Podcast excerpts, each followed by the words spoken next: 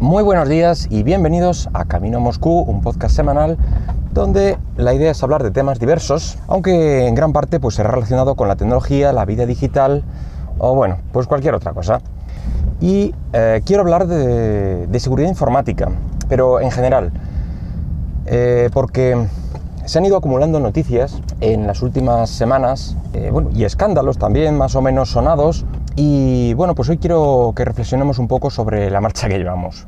El primero en salir eh, a la pizarra, como no podía ser de otra forma, es el alumno aventajado en este tema, es Facebook. Em, en esto de saltarse a la torera la privacidad de los usuarios, pues ignorar fallos de seguridad durante meses, etc.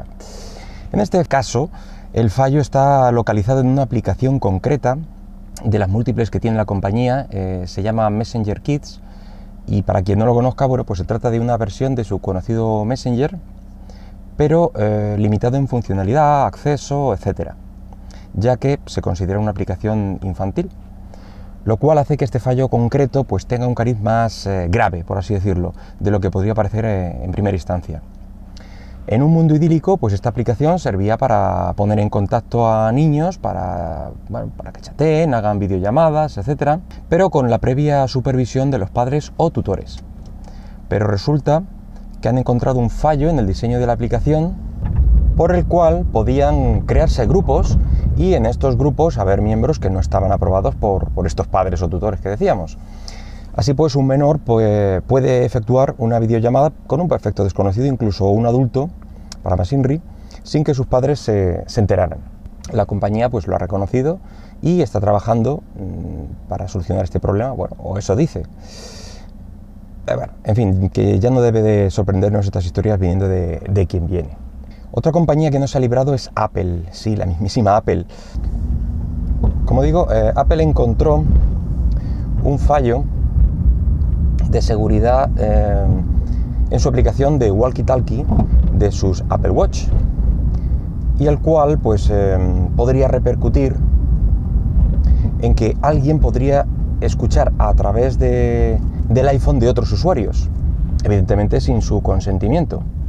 Pues, eh, Apple evidentemente corrió a desactivar esta aplicación hasta que solucionara el problema, hecho que parece ser que ocurrió ayer mismo y todo vuelve a estar en orden eh, para todo aquel que actualice el sistema.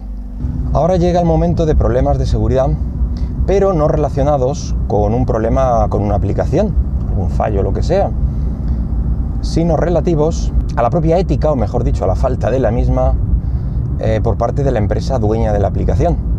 Y vamos a empezar con, con una app que se ha puesto de moda últimamente llamada Face App, Face de cara y App de aplicación que quizá no suene el nombre, o sí, mm, no sé, pero lo que sí seguro es que habréis visto sus efectos. Si habéis visto por una red social, una web, un programa de mensajería, una gran cantidad de fotos de estas eh, retocadas para parecer ancianos, la verdad es que eh, con un efecto bastante creíble, todo hay que decirlo, habéis visto lo que es capaz de hacer esta app con, uno de sus filtros. En principio no tiene mayor implicación, eh, además, la empresa asegura que borra toda la información en 48 horas. Pero la empresa se reserva el derecho de usar la información personal y las fotos de sus usuarios con fines comerciales, aunque dice que no los venderá sin el consentimiento del usuario. El problema es la ambigüedad con la que se trataban las cláusulas, eh, no deja nada claro los términos de uso, etc. Y bueno, pues esto ha abierto de nuevo la polémica de la propiedad de datos, hasta dónde deben llegar las empresas con sus datos, en fin, el problema es el de siempre. El usuario es el producto y hay que sacar tajada de él. Siguiente empresa. Hoy no vamos a dejar títere con cabeza. Google. Pues sí, la empresa antiguamente abanderada por el Don't Be Evil o No Seas Malo, pues también tiene su hueco, en este caso porque mm, se ha visto forzada a reconocer que se escuchaban, se transcribían y revisaban las grabaciones privadas de los usuarios a través del, del asistente, del Google Assistant, que es propiedad de la compañía. En teoría esto se hace para mejorar el servicio, con mensajes que el asistente no es capaz de procesar o no correctamente, eh, pasan a operadores humanos para intentar procesarla, eh, para ir haciendo más inteligente el servicio. Pero claro, cuando los transcriptores humanos que hacen esta labor eh, resulta que desvelan cuáles son algunas de las conversaciones que pasan por sus manos y han salido frases como tan tontas como abre el garaje, llego tarde, espérame que estoy en camino, em, o cosas como cuál es la mejor web de porno, o también un susurrante, lo siento cariño, no puedo hablar más porque mi pareja ya está en la casa. Google asegura que tan solo un 0,2% de las conversaciones son escuchadas por estos transcriptores.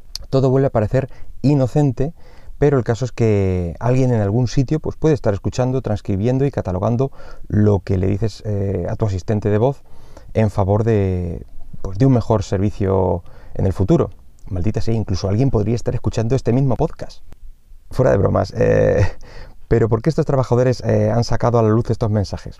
Pues seguramente porque eran trabajadores eventuales, freelance, eh, trabajando con un suelo bastante precario y con poco o ningún respeto por la privacidad de nadie, ni siquiera por la imagen de, la empresa que los ha contratado o mal contratado. Bueno, pues como veis es solo una piedra más en un camino totalmente empedrado.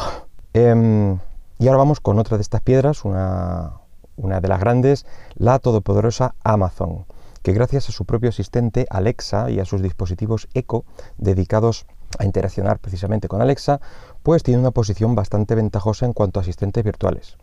Ya hablé hace algún tiempo em, de cuando un usuario aleatorio en Alemania, creo recordar, se bajó conversaciones de, otro usuario aleatorio cuando descargó lo que supuestamente eran solo sus audios. Em, y esto parece ser que quedó solucionado. Pero ahora volvemos a un tema de privacidad vulnerada, más que de fallos, eh, y es que Amazon ha asegurado que su sistema no eliminará de sus servidores los mensajes que, que hayas grabado, ni siquiera cuando borres el historial. Pero no penséis que lo ha dicho con la cabeza baja o entonando un mea culpa, no, no, no, no, no. Esto, señores, es así, lo grabamos todo, lo mantenemos para siempre hasta que nosotros queramos. Todo lo que usted suelte por su boca nos pertenece. Lo que sí han hecho, bueno, es matizar, aquí me he puesto un poco exagerado, han matizado la información para, intentar tranquilizar las masas de usuarios. Eh, indican que si borras el historial, normalmente sí se borrará, excepto si interactúan con un skill, que son estas pequeñas aplicaciones, por así decirlo, propias de Alexa, y que sirven para realizar tareas concretas. Eh, y de ser así puede que este skill guarde un registro de la grabación. Eh, también indican que las alarmas, los mensajes, los recordatorios, pues eso no se guardará. Em, además de decir que la obviedad de eh, si no invocas a Alexa, pues esta no te graba si, ni se mete en tus asuntos.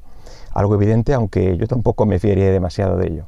Y vamos a cerrar este fantástico bocadillo de fallos de seguridad y violaciones de privacidad con otra empresa del paraguas de Facebook. Instagram en este caso. Esta noticia es de hace ya algunos meses, finales de mayo, principios de junio, eh, y al parecer, pues Instagram llevaba desde octubre, eh, desde octubre pasado, filtrando información de sus contactos. Datos tan sensibles como el número de teléfono o la dirección de correo electrónico. Al parecer, una empresa de marketing india encontró este fallo y pudo recopilar esta información en una base de datos, a la que le dio acceso público eh, según indicaron, durante 72 horas y tras este tiempo la, retiraron. Eh, aunque si son capaces de reunir esa información con esas malas artes, pues a saber dónde está esa base de datos ahora mismo.